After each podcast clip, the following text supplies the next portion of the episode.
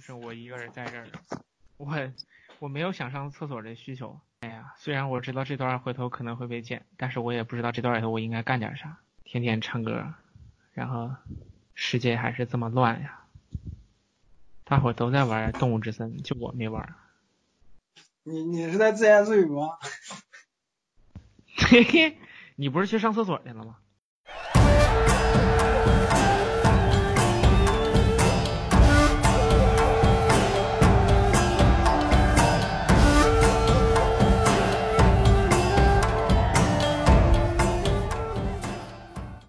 因为我没看几集，但是就是其中能够留下比较深印象的，实际上还蛮多的。就是一个当然是得益于他的每一个角色的性别呃不是性别性格 设定都还挺有代表性的。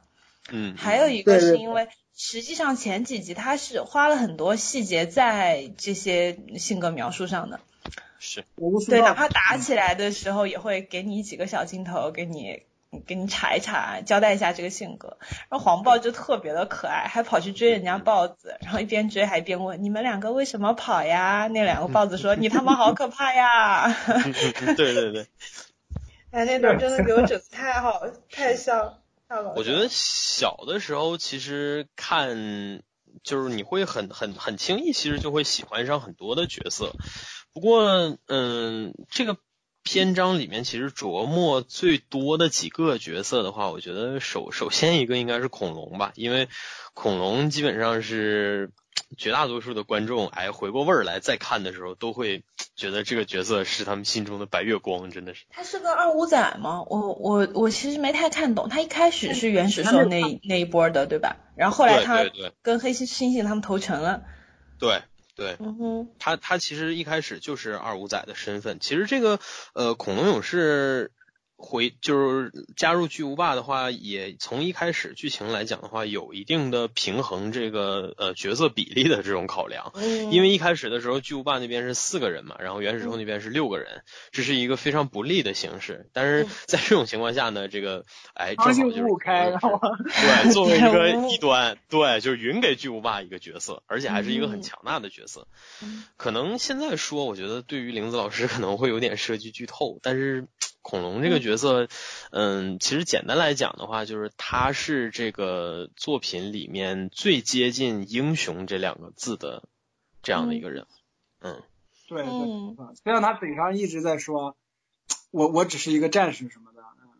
嗯，其实恐龙，嗯，我现在那个。就是大一大，我再回头去联想的话，就是我们经常其实，在日漫里面看到很多这个呃，号称以战斗为宿命，什么以倒下为终点，就是经常看到很多这样的呃角色，或者说很多人这样去说自己。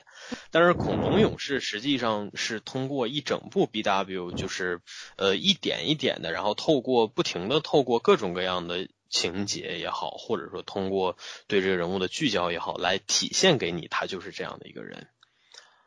嗯，而且他的固执，他前期的暴躁，他的固执，他的偏执，其实从始至终都没有改变过。但是呢，他就是很顽强的以自己的这样的样子，然后走到了故事的最后。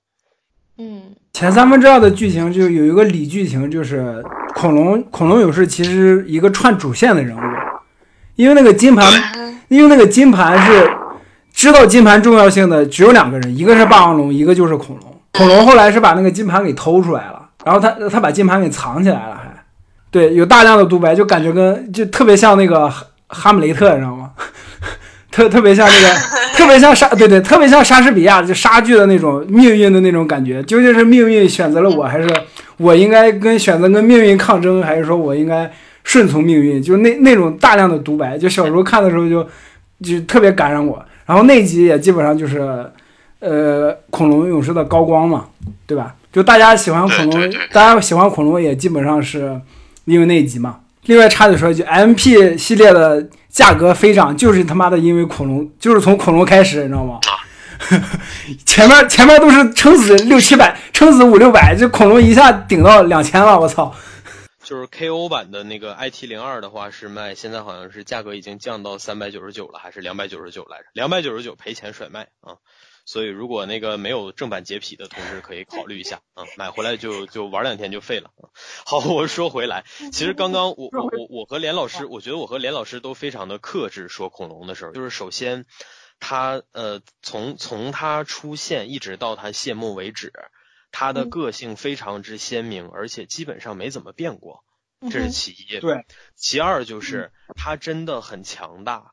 不管从任何层面来讲，都是非常强大的一个存在。虽然虽然翻过车，但他在百分之九十五的时间里都是非常靠谱的存在。嗯哼。嗯，第三就是从大局来讲，他从剧情伊始一直到谢幕这段时间里，一直都掌握着一个非常重要的筹码。这个东西可以，就是这个东西可以作为他改变自己命运的筹码，在好多场合都可以。但是他最终为了，就是你甭管说他为了什么，就是他最终做出的选择是最合适的选择。嗯，也对得起，也对得起他谢幕的那一集叫《英雄本色》的那一集。所以说是这个这些其实综合到一块儿，是恐龙勇士最受到人热爱的原因之一。就我理解，A C 老师他之所以把这段收着，其实更多的考虑是因为我才刚看了几集，不太想破坏我的这个体验。So sweet，嗯，但是没事，聊聊聊剧情挺好的。因为恐龙勇士去世那集，我当时第一次看的时候，真的他妈的，我操，我看哭了好吗？有一个小扣子，前面前面一集结尾是啥？结尾是一直在怀疑恐龙的老鼠，他刚跟恐龙。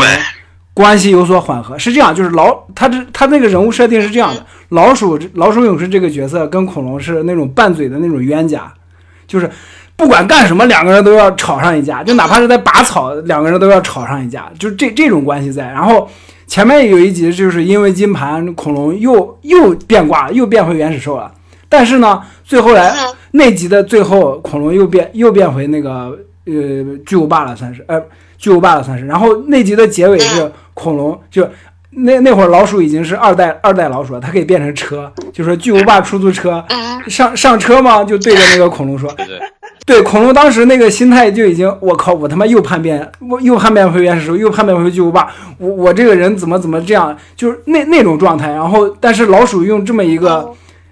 特别细微的那种行动就感化了恐龙，就相当于就是说咱们是哥们儿，呃，该是哥们儿还是哥们儿，就还跟以前相处一下。上车上车嘛，巨无霸出租车，然后恐龙就坐在那个老鼠的那个后背上，呃呃，坐在老鼠那个车子上，然后那个下下下台阶的时候。对，下台阶的时候老鼠特别坏，它还慢慢的开，你知道吗？然后就是恐龙就坐在那个老鼠的背上，就是一颠一颠的，哦哦，不要颠我，哦哦，你这个混蛋，就这种感觉，你知道吗？然后下一集马上急转，马上急转直下，就是就是就像 A C 说的那个小，哪怕你是小小孩小时候去看，就是有一个有一个呃，就是那那集是什么样的？那集具体是什么样的？就我直接就说吧，就是。恐龙当时没有进化，恐龙还是第一代的恐龙，它的能量是有限的。然后呢，对面对面是那那集的主剧情就是那个，还记得我刚节目刚前面刚说的那个霸王龙拿那个金盘，让狂飙把那个呃山谷山给轰掉了，山毁掉了。对，没错，那集是第一次引入了时空的概念，然后霸王龙。他为什么要回到百万年前的地球？就是为了改变历史。然后他改变历史，通过怎么改变历史呢？一，他就是要毁灭人类。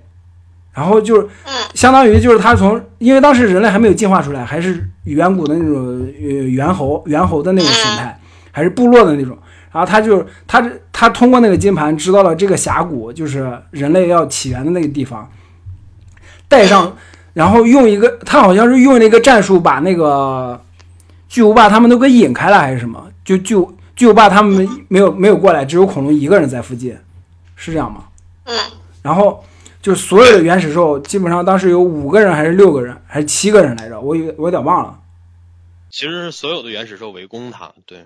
就所有的敌人都都在消灭，都都准备在那个峡谷里面消灭人类了。然后恐龙就是围殴，对对围殴恐龙。恐龙当时它只有一个人，而且是第一代的形态。对面你就你就可以你就可以像理解成恐龙只有一把小手枪，对面他妈的还有武力值。对，对面他妈的还有火箭筒、坦克这些的，恐龙就一个人冲上去了。嗯，就刚才我说他那种莎士比亚式的大量的独白，就是在在这之前发生的。最后他选择了拯救人类、拯救历史，完成一个特别崇高的使命，然后燃尽了自己所有的生命。最后最感人的一点就是，最后他已经就能量都已经剩下百分之多百分之五以下了，电脑不停的在提示他，请变回野兽形态，请变回野兽形态，然后。恐龙就说：“不要管他，把我的所有的能量都集中在最后一集上面。然后这里还有个小扣是什么？就是他他他他当时当时他拼尽所有的力量把其他原始兽都干掉了。霸王龙特别鸡贼，霸王龙就是看着所有人都都他妈打的挂掉了，只剩下恐龙都快死掉了，然后他才出来，他才变身要把恐龙给干掉。然后恐龙就拿那个一个木木头。”然后插到了一个石头上面，然后就喊了一句：“最后一击，拿一个石锤，就相当于是把霸王龙给打了。就那一下，把他自己的生命之火相当于是燃尽了。然后，但是他拯救了整个人类，拯救了整呃整个历史。然后呢，那个黑心队长他们才赶到，就是最后那最后那段，最后那段那个剧情就是，而且最后一个还是那个老鼠握着那个恐龙的手，就是说那那个就。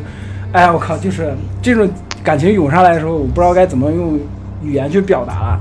然后，那个石锤被一个那个石锤被一个人类捡到了。就人类为什么会用工具？因为有恐龙，是吧？对对对，他他其他他其实这一集能看出很多，就是很有怎么讲叫或者是叫情怀，就是你在传统的这个美式的动画连续剧里面看不到的东西，尤其是恐从恐龙开始。做最后的自我认知或者说自我价值的这种确认的时候，从那一段开始，一直到他最后牺牲，就是这这个剧用了一首后来都没有再出现过的这个 BGM，就是那一段用用对那那首音乐给我的印象也很深，也其实也是他那一段总体下来效果很催泪的很重要的一个因素，就是种种结合到一起，而且尤其是就是这个角色是那种。就是你你你一开始，其实说实话，恐龙这个角色一开始并不是特别的讨喜，又偏执，然后又野蛮，而且这个动不动的就背叛，对吧？但是你就这样看着这个角色，一直看了好几十集，然后你最后看到最后的那一段的时候，就是确实是怎么讲，就是即便是这个钢铁直男也会哎潸然泪下，不去一阵，嗯，对对对。所以恐龙实际上。英雄主义对那一集整诠释了什么叫英雄，什么叫嗯牺牲，就是我我可以为了就不不管我是一个什么样的人，就不管我之前做过什么，但是当那个选择在我就是选择放到我面前的时候，我还是选择觉自己觉得正确的那个方式来做自己觉得正确的事情。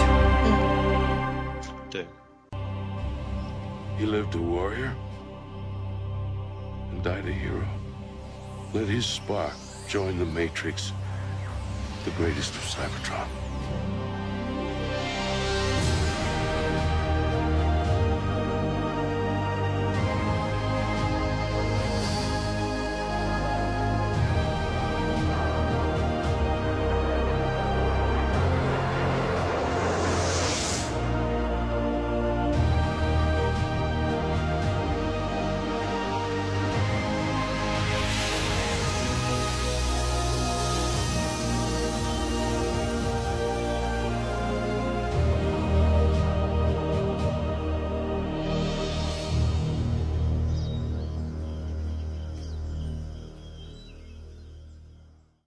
其其实说到这儿的话，我觉得，你说这角色他为什么真实，为什么个性鲜活，还有一个很重要的原因就是，我觉得从野兽开始，他们不尝试去把角色的身上的这种负面因素去淡化了。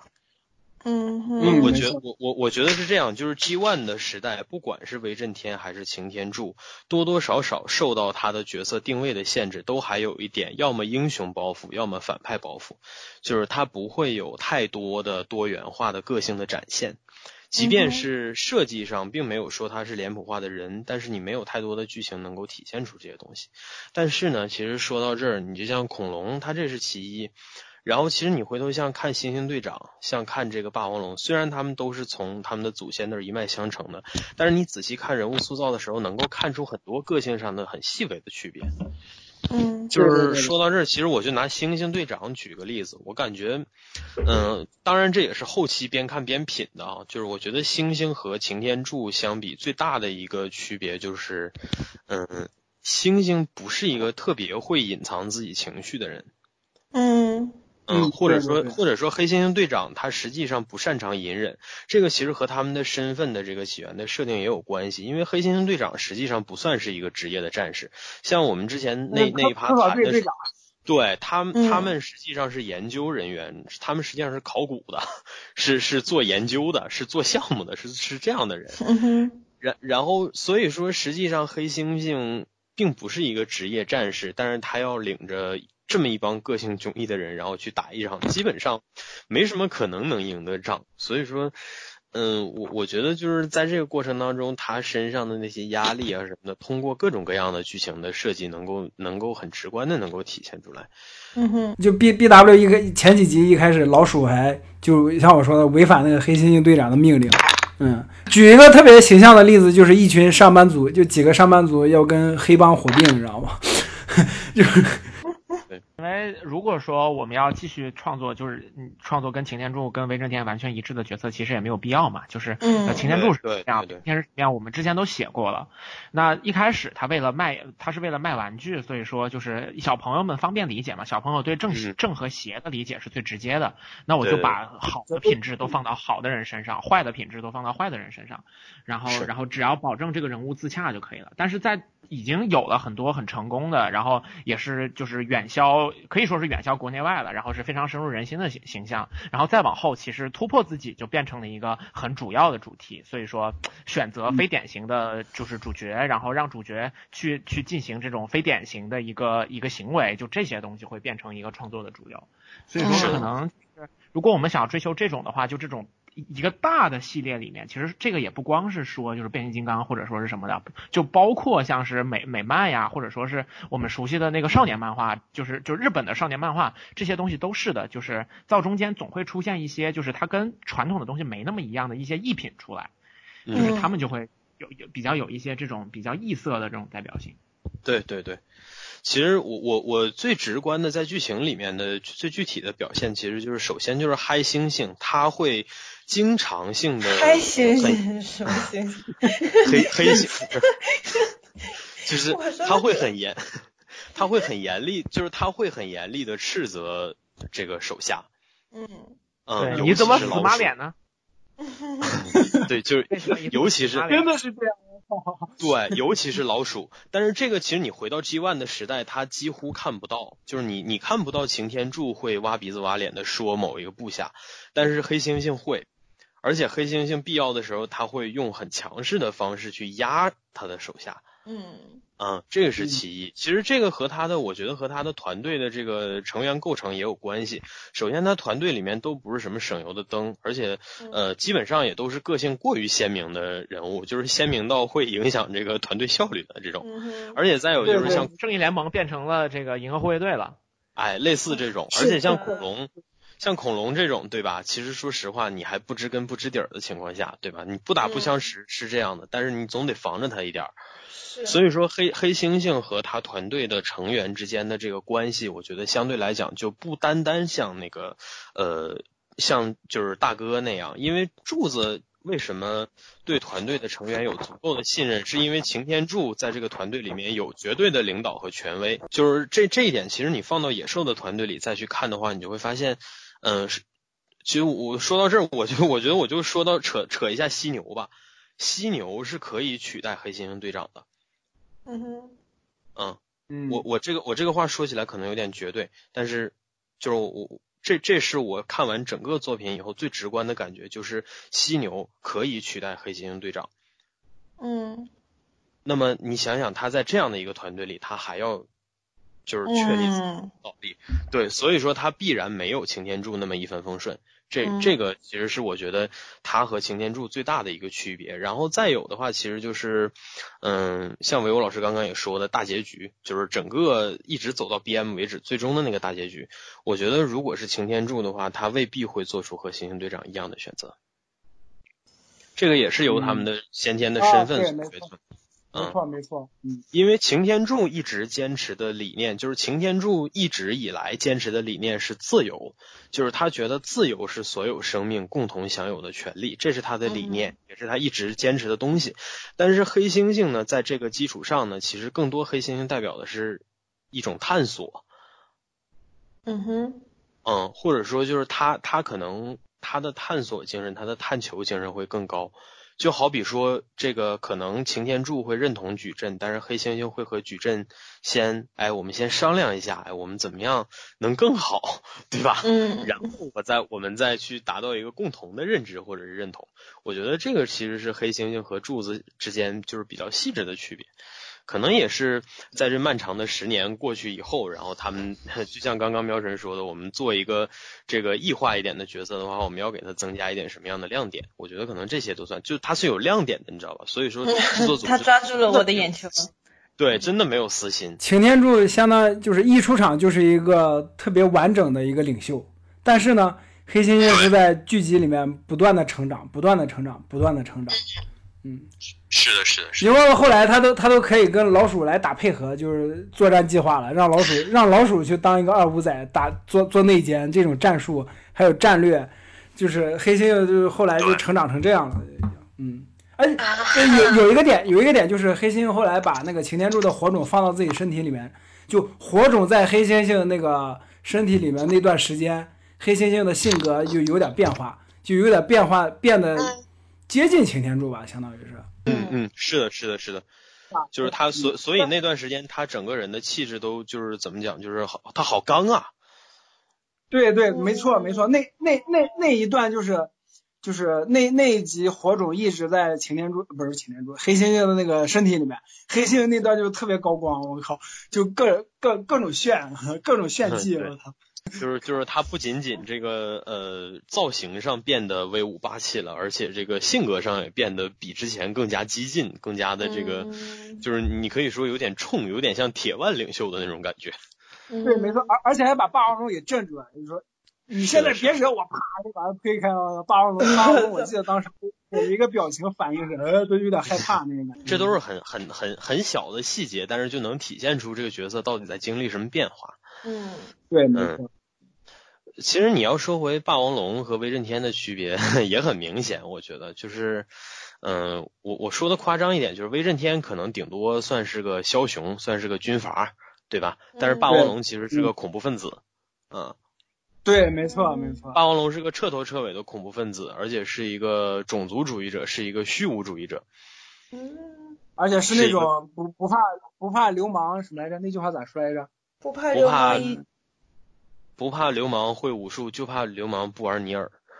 不怕流氓，嗯，什么样？就怕流氓有文化。对对对，这霸王龙就相当于这个有文化的流氓了。哎，类似吧。就是霸王龙，霸王龙其实相对威震天来讲，就是我觉得这两位相对祖先来讲，都少了一分那种。你怎么讲叫叫直男气概，或者是怎么？就是就真的就是他们都没有，他们都没有他们的祖先看起来那么，嗯，就是可能起首先起点没有那么高，因为威震天其实最早来讲他也是他也是传奇战士，对吧？他也是赛博坦的一位这个这个这个资深的传奇战士，但是霸王龙的话，就像刚刚这个连老师说的，其实霸王龙他说白了也就是一个狂热的这个信教徒，类似这样的一个定位。啊，但是实际上他的想法从一开始就是非常危险的。嗯，尽管他们在这个地球上的这段时间，可能在这个 B W 前期的时候你看不太出来，是因为那个时期他们双方都受到就是很很大的限制。当时两方都是处在这个怎么讲叫虎落平阳的这种局面。嗯，就是两两方不仅仅要就就是他们其实是没有什么各自都没有什么把控力的。但是你看霸王龙回到电子星以后。就是整个 B M 的风格能够变成那样，实际上就是霸王龙这个人作为反派，他的理念或者他的威慑力的最直观的体现。就霸王龙这个这这这种理念实现了之后，世界是什么样的？就是相当于这个感觉。嗯，就霸王龙这个人当了领导以后，这个国家就是彻底毁掉。就是你带入老鼠勇士的视角，老鼠勇士在地球的时候最常说的一句话就是：“我特别想念那个回到电子星以后和我的姑娘们一起泡澡的生活。”就是大体上是这意思。然后有一天，你终于迎来了正义大结局，然后你回到电子星了，结果你发现，我靠，我们一直在打的这个，对比我们先比我们先到了，而且我我的姑娘们都变坦克了。而且有一点是，就 B M 里面除了几个主角团跟霸王龙之外，所有的生命是没有火种的，就是他们都没有。是有。是的，是的。就只不过后来霸王龙发现自己的士兵没有火种的话，打打不过，就就相当于自己的士兵没有脑子，就所以拿了几个火种来。对，但是但是说实话，就这一点来讲的话，我我我觉得我还是能共情的，因为就如果我带入霸王龙的话，就我在地球上那好几十集，对吧？我的那些手下的表现，我也会有这种冲动，因为我的手下确实是不给力，尤其是我最早的那一批，就。真正的猪队友，就是对。霸王龙特别惨，霸王龙就跟秦九一样，他手底下最最开始的五个人。呃，蛇鸟是相当于红蜘蛛的定位，时刻是想把霸王龙干掉当老大。狼蛛是那个狼狼呃，对狼狼蛛是那个时时空警察吧？好像是，哎，是狼狼蛛，你可以理解为特派员，就是他是那个霸王龙的高层。对，派下来监视他的，嗯哼，对，没错。他的处境其实也不是很好。对，然后恐龙勇士呢，又是一又是跟蛇鸟一样，只不过恐龙勇士跟蛇鸟不一样的点是，恐龙勇士不像蛇鸟一样会藏自己的心思，恐龙勇士直接就刚。然后黄蜂是个傻子，就不说了。然后蝎子就只有一个蝎子是忠心耿耿的对着对待霸王龙，这太惨了。所以，其实我觉得霸王龙这个，他手段就是他可能想法一开始就很危险，但是霸王龙后期手段能够逐渐变得这么残忍、这么激进，其实也和他前期屡屡受挫是有关系的。嗯，就是这部作品虽然说人物都很多，就是都很多面，但是你其实回头来看的话，呃，我觉得他们他的性格发展是有有迹可循的。对对，是有迹可循的。就是霸王龙在长期的，首先它不像威震天一样是有优势的，它是被它也是被困在这个破地方的，而且它也没有办法能够走，嗯，这是其一。它困在这个破地方，跟人家打了这么长时间的拉锯战，对吧？自己前期火力资源什么的相对来讲应该是更好的，打了这么多年，到最后没打过，然后自己赔了夫人又折兵，所以说其实对他对他而言也是挺受挫的。然后好不容易这个后期呃变成红龙和威震天的火种强行融合了一下，其实就是看这个这个擎天柱的那个呃就是看看星星那边那样，然后眼红了嘛，对吧？然后和威震天强行融合了一下，结果融合出来帅不过三秒，然后就被虎鹰给抢了风头。所以其实真的对，所以他很委屈。嗯嗯，这这一点我也是后来再再再去长大以后再去捋的时候才发现。我小时候对那个红龙的印象特别强烈，就是就是红龙那么帅，我天哪！然后后来去看的时候，好像只有三，好像只有四集还是五集，就是像，而且而而且就是真真的就像你说的，第二集就是刚变成刚进化成三段的那个形态，特别帅，特别酷，马上就被虎，马上就吃瘪了。是的，是的。其实这个地方，我觉得和那个我我后期有去查过一些就是相关的那个资讯什么的，我觉得和当时的制作节奏也是有关系的。其实你你现在回头去看它后面那十十几集，其实好像从从将近十集的那个那个节奏开始，其实就已经有点紧凑了。你感觉它紧凑的就不像前期那么对那么收放自如了。所以后期很多剧情都很推很赶的，我觉得就像这个红楼威震天这一段，如果你真的这个有有这个空间或者说有笔数去写的话，我完全可以写它个两三集，对吧？你说到这儿，我想起想起一件事儿，就是你还记不记得二代恐龙的时候，二代恐龙的那个戏份也很少，就是啊，是是是，我不知道你有没有看过那个消息，就是说网上有人说是当时编剧团队是想给二二代恐龙。想给二代恐龙跟老鼠有一集，联联动。我看我看我应该看过类似的这个这个东西，我有印象，我有印象。网上还有还好像还有他们那集的剧本，但我不知道是不是真的。就是说那集里面二代恐龙，就是暴云号出来那那集大决战之前的一集是恐龙跟老鼠还有一个对峙，就就是是这样，就是恐龙后来又被霸王龙复活了，嗯，然后。恐龙又变回了原兽，然后恐龙是跟老鼠对峙的时候，他自己心心里面的两个那个理念有一个人性的挣扎在那边。但是这集好像就因为预算还是就像你 A C 说的那个剧情比较赶，就把这集给砍掉了。对，嗯嗯，就是其实后期就能看出很多很走心的东西，都是因为这个篇幅的限制，所以说没有办法做。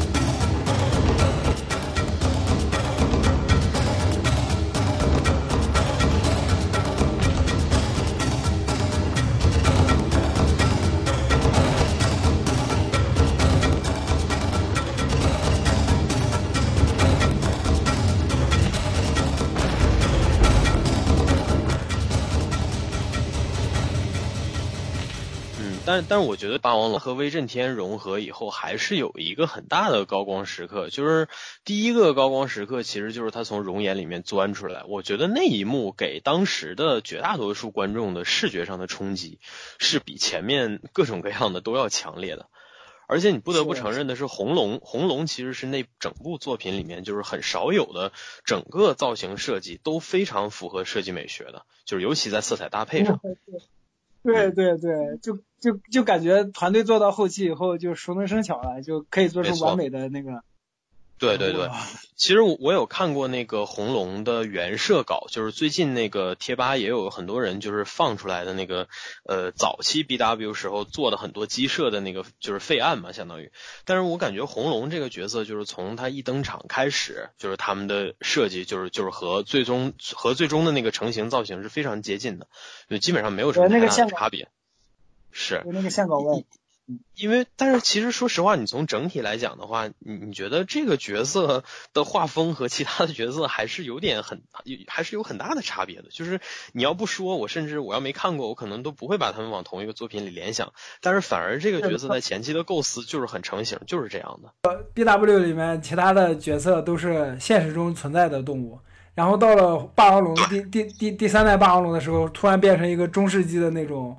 那种巨龙，对对，是一个虚，就是是一个魔幻作品里的龙，是。对对对，起起码前面还能看出是霸王龙，这个就直接变成中世纪的那种龙了，我操，都不是 dinosaur 了。对对。然后它还有一个非常骚的地方，就是后面审判那个快刀勇士的时候，然后戴那个法官帽，就是这种。特别搞笑的东西也是经常出现在霸王龙的身上，比如说前期用那个牙刷刷自己的那个龙头，就是那个手上的那个龙头，对，然后还有他还有霸王龙的那个洗澡，就是他一个机器人，然后他还会泡那个等离子浴，对，然后他的浴池里面还有那个小黄鸭，就是就是现实当中的那个小黄鸭，就是能想象这些东西出现在一部叙事体系这么严肃的作品里面，真的是。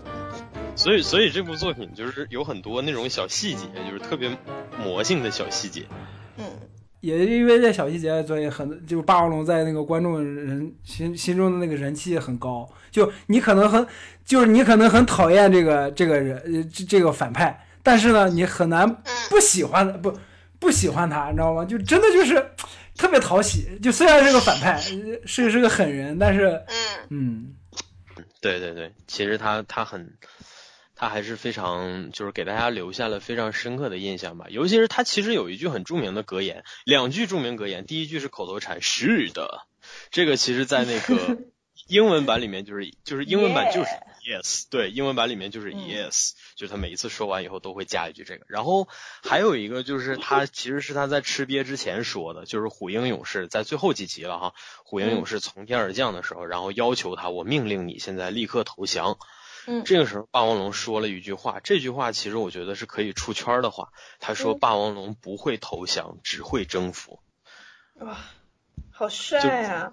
尽管后期，尽管接下来他们整个原始兽就被团灭一样的这种事，但是，但是我觉得就是这种，就是这种是帅呀。对，这个逼我一定要装，哪怕我输的裤衩都没了，我也要装一下逼，就这种感觉。嗯。而且而且最重要的是大决战的时候，他真的差点就反杀了。他其实算是笑到最后差一秒的那种角色。嗯，那其那其实也挺挺惨。这这个其实也是挺高能的一个地方，就是整个 B W B W 最终的那一战其实悬念很大。最终的那一战就是属于属于那种悬念一直持续到最后一刻的，就是这个中间稍微的哪一个环节哎漏了一点点，可能整个就满盘皆输了。所以说这种情况下，这个霸王龙其实一直到最后算是把优势咬得死死的。嗯哼，最后两集的那个节奏特别特别紧张，就是你你在去看的时候，你就感觉就是就像 AC 刚才说的，每一个环节出哪一点小差错，结局都可能不一样。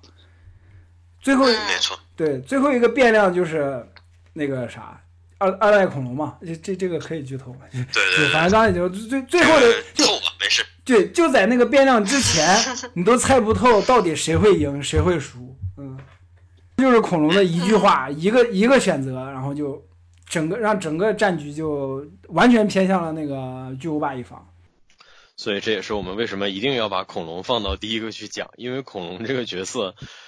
实在是太重要了，对对对，就是它基本上集合了恐龙，就我们其实刚刚说的这几个角色，都集合了能够打动那个年代的孩子也好，或者说是年轻的观众也好，就是这几个角色身上集中了很多能够打动那一批人的点。所以说，我我们可能看下来，整体看下来以后，对这几个角色印象会非常的深刻。至于我们为什么之前加的那个犀牛，犀牛那部分，我觉得是是我比较想说的，就是因为，嗯，犀牛这个角色的话，其实在 B W 里面，我觉得都还不值得单独拿出来提。但是这个地方主要是得结合他在 B M 里面的经历。嗯哼。嗯，B W 里面犀牛相当于粘合剂。就犀牛属于那种哪里需要补哪里的那种感那种感觉，就是他既是个技术员，又是个战士，然后呢又能做心灵导师，这种感觉我靠，特别全能，就是犀牛特别全能。其实小的时候看。没有想，没有那么深的考虑，就是你只会觉得犀牛勇士是整个作品里面最靠谱的角色，嗯，因为他绝大多数的情况下都在担当着这个巨无霸团体的中坚力量。因为首先老鼠是一个就是没有什么责任心的人，然后黄豹是一个这个新新兵蛋子，对吧？青瓜蛋子，然后恐龙呢其实也是始终怀着异心的。黑猩猩队长，对吧？回身乏术。那么谁来保护巨无霸的后方？其实就是犀牛。犀牛就像维欧老师刚刚说的，他会什么？他会产品研发啊，不是产品研发，他会他会武器。他会原来他是技术人员。他他会他是他是一个技术人员，然后他还有着整个作品火力应该是最强的武器，而且对对。而且他这个剧给了他好几集，就是很大的篇幅用来表现他足以匹敌猩猩和霸王龙的头脑。嗯哼。所以，所以这个角色实际上他是他算是很完美的一个角色。嗯。但是呢，就是现在长大了再看，问题也就在这儿，就是这么完美的一个角色。像像我们刚刚说的，不完美的角色，他有成长的空间。像这么完美的一个角色，他该往哪儿发展？失去了他的那个剧情的张力。对，尤其是甚至于这个剧在在前期就已经很明确的告诉你，犀牛可以在猩猩没有的情况下领导巨无霸。嗯。所以，所以从这个角度来讲，其实犀牛就是你，你如果带入他的角度考虑的话，他有这个能力。他还要克制住自己的这种想法，嗯，而他克制的很成功，说明他情商很过关。就是说，他成功到你在整个 B W 的剧情里面，你都察觉不到他有这种想法。嗯嗯，所以说他回到 B M 以后的那个变化，我嗯小的时候看非常不理解，因为我还是挺喜欢这个角色的。然后就是不太想，对。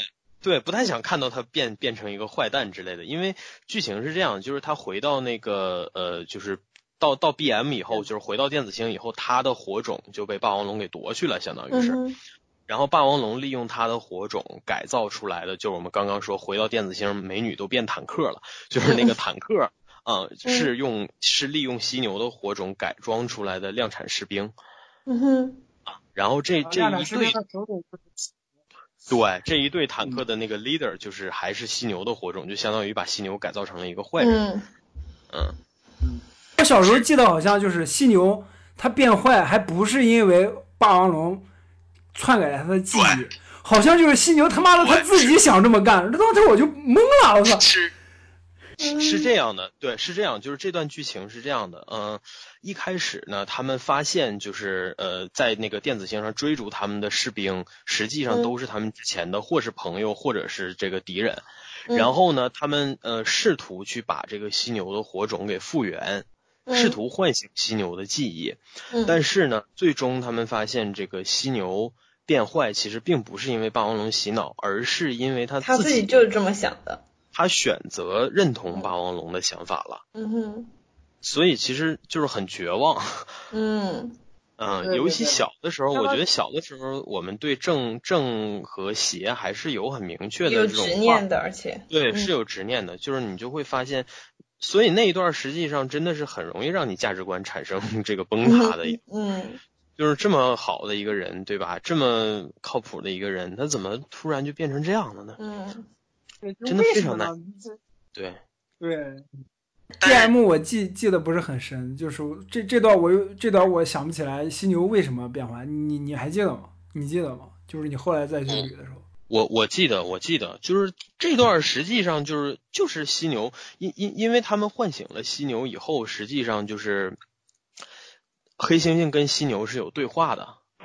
嗯哼，我当时印我当时印象最深刻的就是犀牛就说他说无敌龙做的没错，因为那一版翻译把霸王龙改成无敌龙了，说无敌 无敌龙做的没错，因为什么呢？因为犀牛在这么多年旷日持久的战争当中，最终他认可了独立的火种和思想只能导致混乱和战争。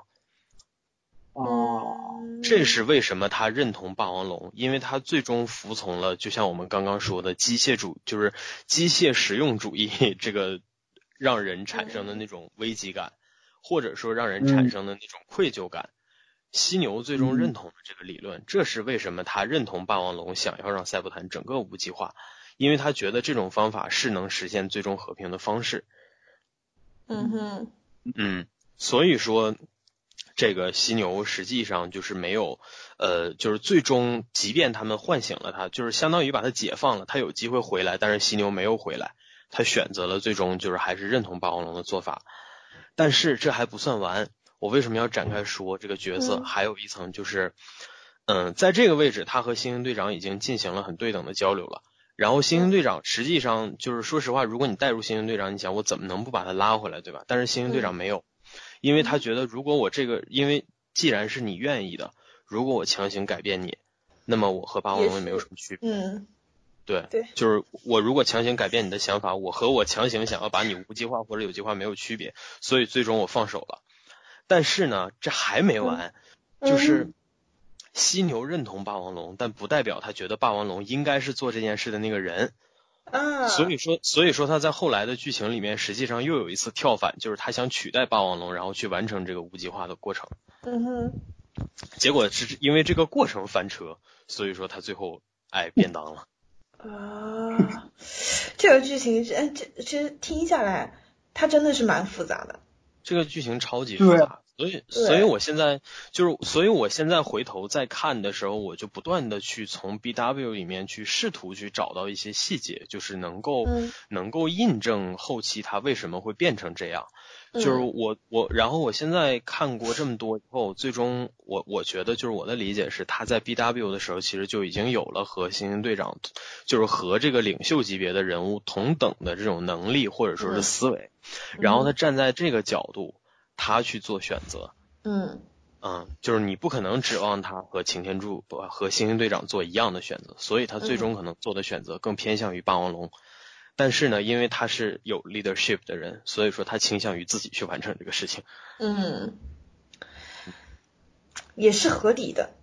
他是个很复杂的人，嗯。不过说实话，我这一段说完了以后，可能把你对这个角色的这个后期，你要是再看的话，就会把这体验破坏的差不多。其实，嗯，倒也，嗯，但啊，其实，其实我我其实听下来，我觉得这个这个动画，它就之所以有那么长远的影响力，还是在于，就是说他在选择。对，就是在在选择叙述故事的时候，他没有就是把自己定位成一个完全的儿童作品。对，嗯，对，他实际上赋予了这个作品非常非常多的这呃一些一些可以说是深刻或者说是复杂的一些内核。实际上，它更接近于今天我们看到的一些嗯，比如说纯文学的作品，他会去探讨的东西。但他实际上已经开始在探讨说。性人性性格，然后然后这样的一些故事，对，对，这个其实也是为什么我，对我当时在定那个大纲概括的时候，我在犀牛这部分写了一个价值观和人生抉择，就是我觉得其实价值观与人生抉择不应该出现在一个。这种你叫什么？就是儿童向的作品里，对对，所以其实我觉得 B M 能够展开讲这个东西，可能也是因为它相比 B W 时期脱离了这个面向就是低龄群体的这个束缚，所以它可能这这部分东西，它甚至于可以像我刚刚描述的这样，它能放开了去讲，就是它能把一个前期明明就是那么对吧靠谱老大哥的形象。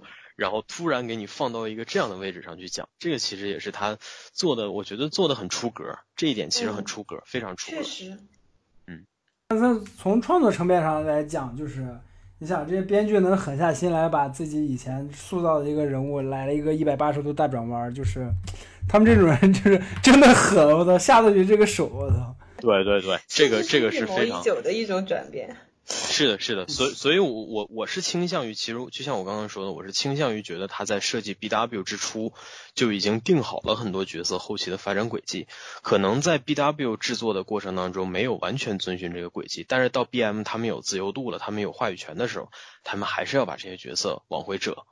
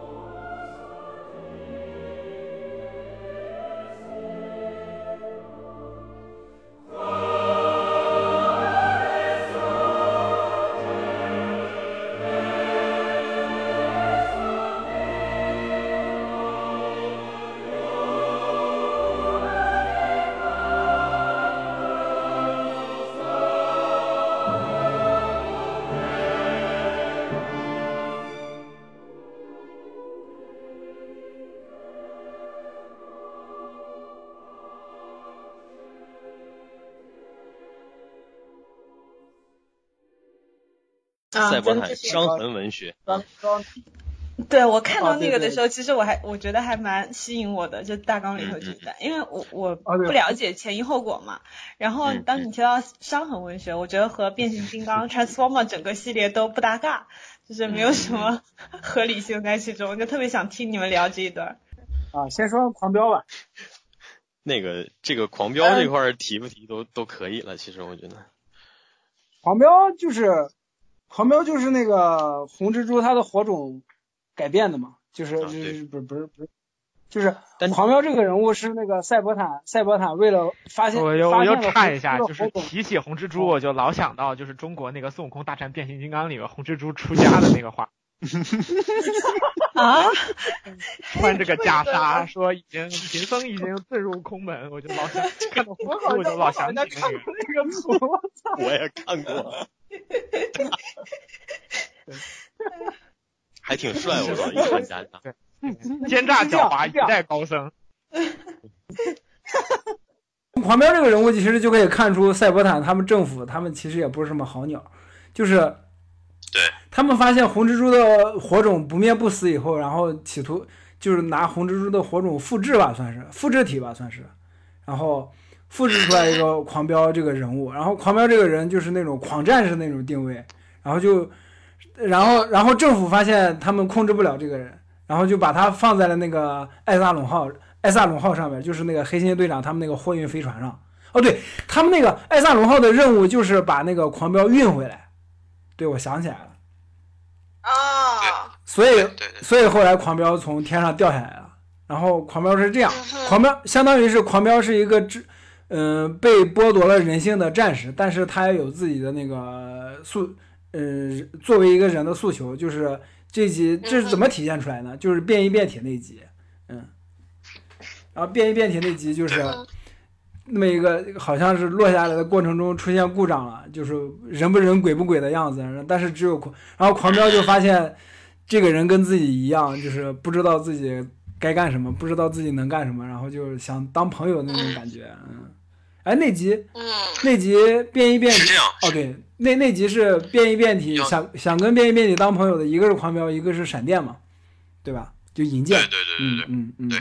我先说为啥那个我在这儿写了个伤痕文学哈，就是因为，嗯，其实这样一部就是我我觉得这几个角色围绕这几个角色展开的故事，其实是最能够体现这部作品有悲天悯人情绪的，嗯，就是他有他有这样情节或者有这样情怀的一一一集，因为就是变异变体那部分很短，就一集，因为这个角色就登场了一集，然后他就死掉了，嗯。啊，这个变异变体其实就相当于是一个不应该存在的生命，或者说是一个，就是你可以理解为它是一个一无是处的生命。嗯，首先呢，它是一个，就是它它应该是在那个坠落的过程当中，好像是出现了很严重的事故，所以说它其实先天生下来就是一个畸形儿，它长得非常的丑陋，然后呢也不能够很流畅的行走，然后它甚至不能够变形。就是你想想，在一个变形金刚的动画里，它甚至不能变形。嗯，所以说，所所以就是那一集，其实我觉得最特别的地方就在于，呃，因为他一开始实际上是是是是到这个呃巨无霸这边，就是他其实是在正派这边，但是呢，正派这边的呃就是那几个人，呃，无一例外，除了闪电以外，无一例外的都对他表示出了不同程度的嫌弃。嗯，连黑猩猩队长也是一样，所以说，这个角色实际上当时就是就是这个剧为就就是这个剧怎么表现他的可怜，就是让正派和反派都不待见他，都嫌弃他。嗯。但是呢，就在这么芸芸众生当中，闪电是后期登场的一个角色，就是呃那个你可能再看个十几集、二十几集才能看到啊。反正就是闪电是一个很单纯、很正直的角色，所以说他呢想要帮助变异变体。泡到的。啊，对对对对对对对对，他所以其实他想帮助变异变体，这个并不并不会让人感到意外，因为他就是个好人。嗯。但是呢。狂飙像刚刚维欧老师说的，狂飙的诞生其实就是个，就是也是个错误。嗯嗯，而且狂飙是就是基本上算是这个剧里面穷凶极恶的这样的一个角色吧，就是至少他在各种各样的背景描述里面一直被定位成这样的一个角色，然后他表现也很凶恶。但是呢，就在这一集里面，狂飙也想要帮助变异变体，而且你从某种程度上来讲，他做的其实比闪电还要多一些。因为他和变异变体的命运是一样的，他们从一开始其实都是，就是非常不合时宜的生命，就这种，而且也受到了，对对对，所以说其实他特别能够共情到变异变体，然后他也他也去尝试着，就是尝尝试了各种各样的方法，就是你很难想象一个这个杀人如麻、嗜血成性的这样的一个人，然后站到这个变异变体面前，然后跟他谈心，跟他交流心得。告诉他，你不要让这些人，哎，怎么怎么样定义你，就是这个，其实当年那么小的时候看，我也是挺受冲击的。因为狂飙这个角色前期花大量的篇幅描述他到底是怎么样的一个穷凶极恶的存在，他在那个坠落了以后，他在某某某星星球上杀了多少人。我为什么把急先锋放在这儿？因为狂飙和急先锋在剧里面是一对死对头。急先锋就是因为狂飙在那个他的辖区，急先锋其实你可以理解为类似于一个片警或者怎么样。然后狂飙在他的辖区把他辖区的人都杀光了，然后急先锋因为这个事情就是特别的。呃，自责呀、愧疚啊之类的，从此以后追杀狂飙就是他人生的目标。嗯，就是这对儿角色之间的这种，就是就是就是这种宿命上的这种交织啊、碰撞啊，其实也算是也算是这个这个上文学这部分的其其中其中一个点。但是，但是最主要的其实还是就是狂飙和变异变体的那段互动，尤其是后期变异变体真的就是死掉了以后，狂飙的那种痛心，那种那那种就是他表现出的那种伤痛，就是能给你看愣了的那种。嗯。嗯。嗯，因为因为发现狂原来狂飙也也就是这个人，他他也会伤心，他也并不是一个纯粹的那种没有心的人，没有感情的机器。对，而且这种走这段走心的剧情是发生在 B W 里面的，而且好像不是后期哦，好像是中期。嗯嗯，中期，那是中期。对，就是二代。对对对，金属变体的那个时期，对。所以，所以其实把它写到这儿也是有。也是有这方面的，呃，就是因为这个这一集其实也是在很多的呃讨论里面评价非常高的一集，就是如果你把 B W 所有的集拿出来去看的话，它可以排到前几名的，这是。这集非常有高度，嗯，就是一点儿不刻板，呃，一点儿不模式化了，你就发现狂飙这个人他，嗯，不是一个纯粹的坏人，嗯，对，然后就是。我我觉得是因为这样，就是变异变体这个这个角色就感给观众那种感觉，就是那种，嗯，有一种那种特别无助的感觉，就是疯狂代入了，就有点那种感觉，就是大家都代入了变异变体，就是不被周围的人认同，不被周围的人那个呃重视，然后这这这这个时候的话，这个人他存在的意义又是什么？然后就然后最后变异变体还炸掉了，就是他他这个人物还死掉了，就是。就反正，因为从这里就能看出来，就看评价最高的就是肯定就是《英雄本色》那集，就是恐龙死掉那集，剩剩下来估计就是变异变体，就是悲剧这个东西真的能引发人强烈的共鸣。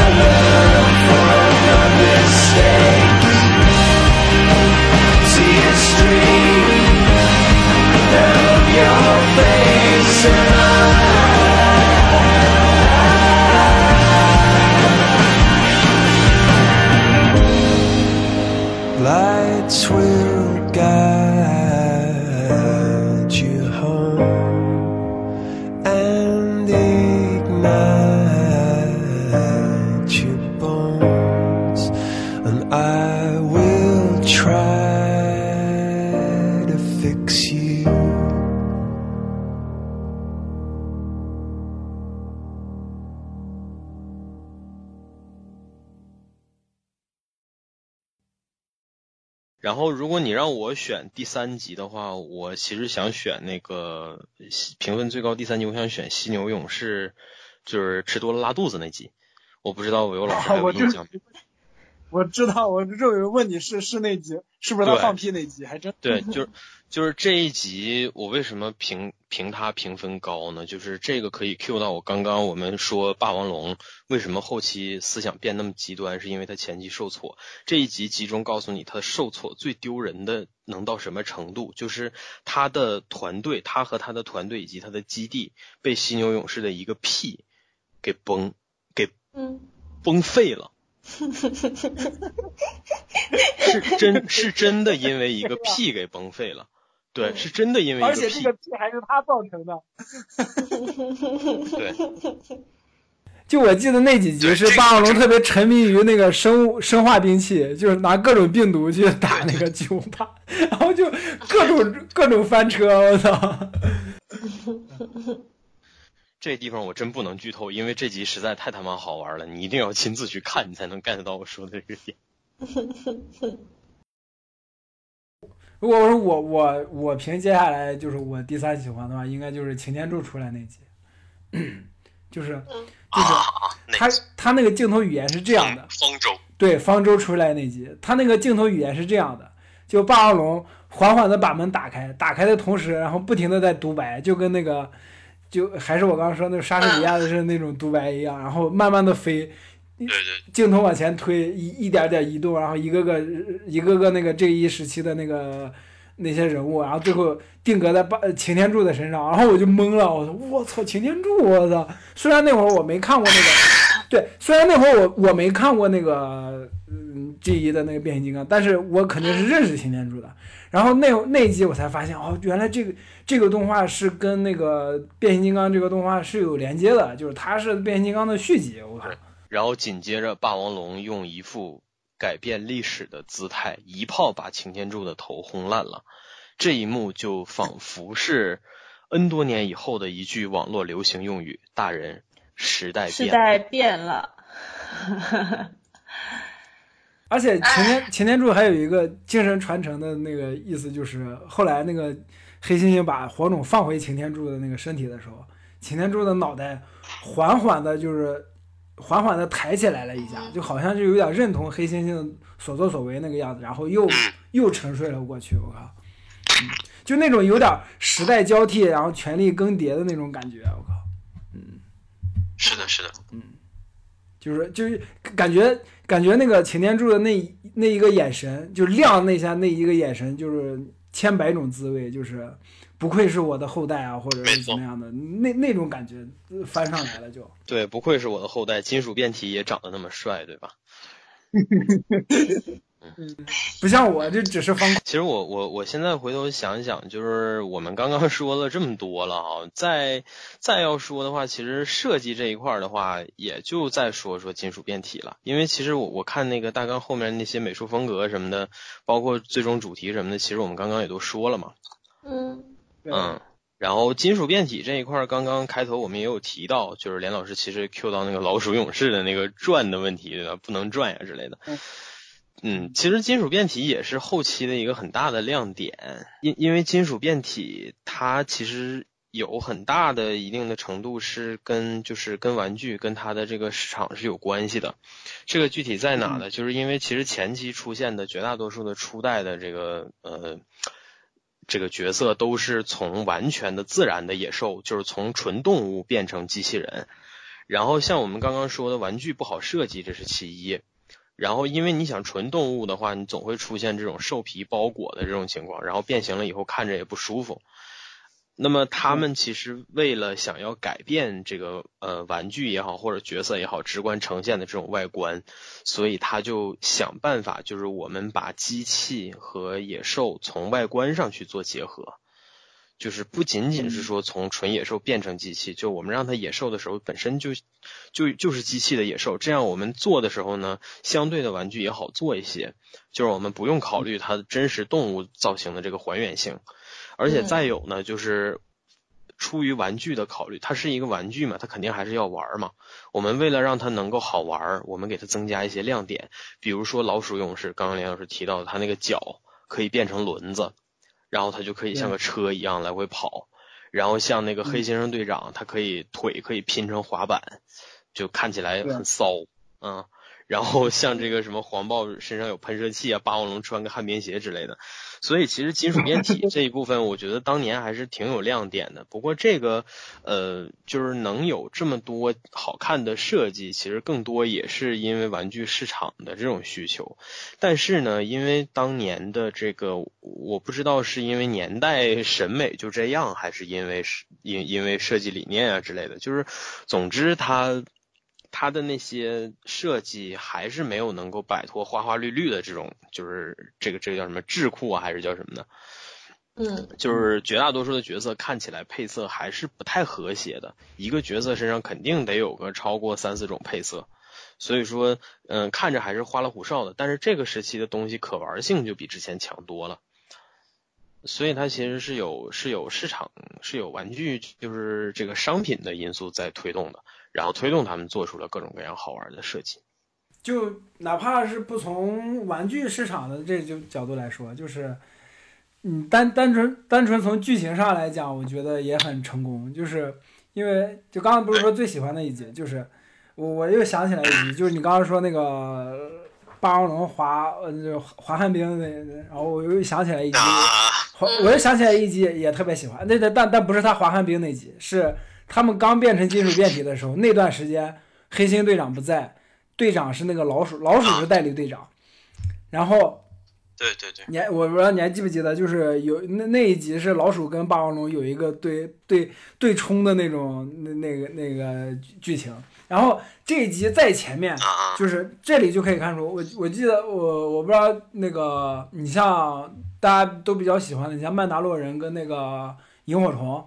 他们这种单元剧都特别好的一点就是每一集的风格都不一样嘛，就是单独单独一集拎出来可能是一一种类型片的风格。啊，对，还包括那个《星际牛仔》也是，你像那个成 B W 也也也就是在那一集的时候也体现了这一点，就是最后那个你像老就只剩下老鼠、犀牛跟恐龙三个人能动，他们对对是吧？西部。对西部片非常非常西部片，对，还有那个，还有那个转的那个，转的那个草风，然后那风在吹，然后对，然后就他，就那个镜头语言，还有那个配乐，我靠，就是那个那个风格化特别特别的鲜明，我靠，就那集我就特别特别喜欢，然后那集的最后的那个画面定格是三个人同时拿起武器，一个大大羊角。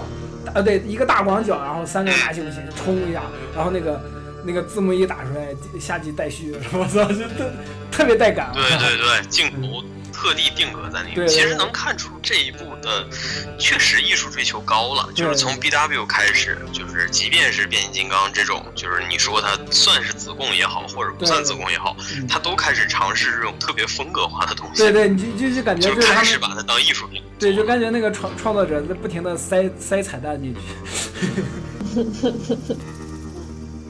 所以我们的一个这个很大的，其实现今对现今的作品为什么很少有这么大的喜悦？其实很大程度也是在这儿，就是那个时期，呃，可能你说现在的这个工业体系都很成熟，但是现在没有当初那么具有探索性，然后能搞出让你那么炸的东西。就像为什么我喜欢《曼达洛人》，特别喜欢《曼达洛人》这个电视剧，就是因为它每一集风格都不一样。主题也不一样，类型也不一样。有一集他甚至是直接把 七武七武士给照搬过来了，就那个剧情模式一模一样，是吧？嗯，就是每你看每一集都能从里面找出自己喜欢的点，我靠，特别好。嗯。强行安利了曼达洛人，我的错。好，我们后面可以讲搞一些星战和曼达洛人。可 以可以。哎，我我觉得星星战你们应该都看是吧？星战我觉得完全可以讲。嗯，星战尤其最近这几年可讲的东西多了去了。星战确实就是要聊的话，也是就光它就能聊很久。对呀，就姜姜文嘛。对，本来我嗯，本来我跟喵晨也说要录一期星战，然后后来也没有录。They told they told me the Force is 真他妈的好。咱们那个清单可以再往上添一点了，那个攻壳，然后星战。对，攻壳、星战、九九、九九已经有了。就是你像我们说了这么多，实际上这部作品能够看出，就是呃，虽然它没有出圈，也不常被提及，但是我觉得，嗯，绝大多数的内地的观众其实对这个片子应该还是有一定的回忆的，有印象的。嗯，对对对。那么其实其实它虽然可能未必能出圈，但是它有出圈的机会，因为孩之宝今年刚刚，呃，是派拉蒙啊，不是孩之宝，不好意思，因为派拉蒙今天今年那个和变形金刚相关的电影计划也刚刚公布了。呃，就是公布出来说，好像是第一个计划是大黄蜂电影的那个外传的续集，然后第二个计划的话就是说猛兽侠有可能那个也会就是开始着手制作了，啊，这个这个这个一说派拉蒙公司，我马上想到就是中美了停还有我哎，我跟你讲，我跟你讲，喵晨这个片儿哈，还真有可能中美合资，真的有可能，对他有。对他有可能合资，他有可能合资，就是他不一定合拍，但他有可能合资，因为你考虑一下现在的形势，对，形势是其一，然后再有就是因为。中国市场确实是很很很强势的一块，就是就是 中国市场是块沃土嘛，对吧？就是一切正常的时候，中国市场是他们现在都不愿意放弃的一个市场。而且尤其这部作品在中国的引起的共鸣的程度，我觉得实质上不亚于就是他们本土地区，甚至比本土地区还要高一些。嗯，对对对。嗯。因为我们我我们那个年代，就像咱们电视剧那那期说的，我们没得选，我们只能看这个。对，因为这部这部剧其实就是就是相当于我们电视剧那期说的，我们赶上的那个最好的时候，然后在注意力最能够集中的年代，被它大规模的覆盖过。所以说我我还是挺，就是我相信这个作品，如果将来能够找到更加合适的形式去去就是大幅度的变现的话，它还是有很大的发展的。因为毕竟现在其实就像连老师那一柜子的这个呃塑料人儿，对吧？其实说明孩之宝在这个线对，在这个线还是有利可图的。所以说这个 IP 未来还是很有前途的。嗯，这个这个技术拿来做这个还是可以期待的。你就不说远了，就是光是狮子王之前探索出来的这种，嗯，对吧？动物三体虽然说虽然说他那一步做出来，最终的效果确实不怎么样，但是至少它表达出来一个信息，就是我们技术上已经到位了。在这种情况下，如果能够再把剧情和故事。再把它好好弄弄，实际上我们是很值得期待有一部这样子以动物或者机械为主的一部成片的出现，其实很值得期待的。嗯嗯嗯，这方面我我感觉就漫画漫画的表现形式就特别好，就是漫画有有一点好的是什么？就是他把那个动物的毛发都很还原了，就是即使它变成了机械体，它动物的那个毛发都还在。而而且你像三代黑猩猩，它那个。在漫画里面的形象真的特别威武，就不像那个，因为因为如果你二维的话，就有一些适当的夸张，比例夸张，还有那个透视嘛，然后就对对，真的是比漫画里要更更加威武，我靠！是是是，你说机械生物上头还有毛发，我脑海里面就是《旺达与巨像》里头的巨像。嗯，就不管怎么说，我是感觉你像 B W 这部。B W 跟 B M 这部作品真的是能引起，就像 A C 刚刚说，能引起整个就是我们这个九零九零年代这一波人的很大的共鸣吧。就即使你没有看过，即使你不是他的粉丝，你起码肯你肯定也是瞥过一眼的。我靠！对对对，啊，就是感觉还有很多话想说，但是不知道该怎么表达了。就是嗯，反正。这也其实说起来，这也算是童年回忆的一种吧，就有点那种。我记得有一个叫什么来着？就这这个有一个学术上的名词叫什么记忆来着？伤痕记忆。伤痕记忆，童年阴影。小时候买不给买玩具的伤痕记忆。啊，对，雏鸟效应。哎，我只好躺在这样哭的童年。嗯，是是这样的，各位厨们哈，这一期呢，其实是我们第一次尝试，算是做一个就是相对呃受众比较窄的这样的一个一个文化作品，呃，围绕这样的一个作品，然后做一期这样的东西，呃，可能呢引起不了太大的响应，但是呢，如果正在收听节目的您，呃，能够有一定的共鸣呢，也欢迎您在评论区给我们。们留言，同时呢，也欢迎点赞收藏我们的节目啊。我们今后呢会尝试各种各样的全新的题材，也希望大家呃能够和我们积极的互动。如果您有什么想看的节目或者想做的题材，也可以私信我们的电台或者是播客，我们也会考虑把这些呢加入到我们的制作日程。好的，那么今天的节目呢就到这里了啊。这么正式的收尾吗？搞得我有点猝不及防。我也有点猝不及防。对，如果说大家想要选择以私信的方式来给予我们建议，我们推荐呢，您直接添加张喵晨的呃个人私信，因为他毕竟是一个还需要我们帮忙征婚的少年，就是可能对于女性观众的意见反馈是非常的需求的，嗯。对，而且在三个月以后，他就会拿到英国户口。所以说，如果你想要加入这个成为一个欧洲人啊，那么一定要积极的联系他。对的，对的。嗯，去英国自然选择嘛。去海德公园。海德公园。对，去海德公园聚首了他。现在想要那个预约床位，还还得摇号。海德公园可难进了。那对，想死都死不起。真的，这确实是这样。感觉苗晨现在就是特别那个无辜的缩在角落里，对，都都没怎么，都今今天都没没没怎么有机会说，然后还还最后我们还要坑他一下子，对，中途还被凶了，中途还被凶了。我们这期节目就到这里了，不管怎么样，不管怎么样，好的，谢谢大家的收听，再见，记得。记得去看猛兽侠，如果不看的话，就会跟我一样，在这一期没有什么话可以说。肯定还是值得一看的，嗯，确实值得一看。作为一个刚看了三集的玩家，呃，不是的观众来说，我觉得目前为止非常吸引我。就是哪怕到现在这个年代，二零年了，回头去看它。虽然说在呃你要说细节呀，然后画质啊或者这些方面，你肯定能挑得出来它它粗陋的部分，但是它实际上所涵盖的故事的内核，包括人物的塑造这些东西都都很值得一观。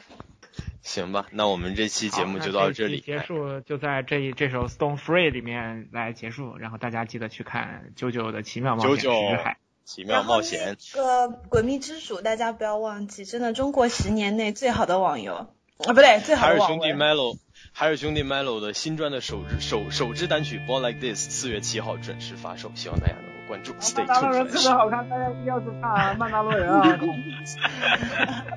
好的，轮流夹带一波。OK，那好，就到此结束吧。哎，到此结束，拜拜，下期再见。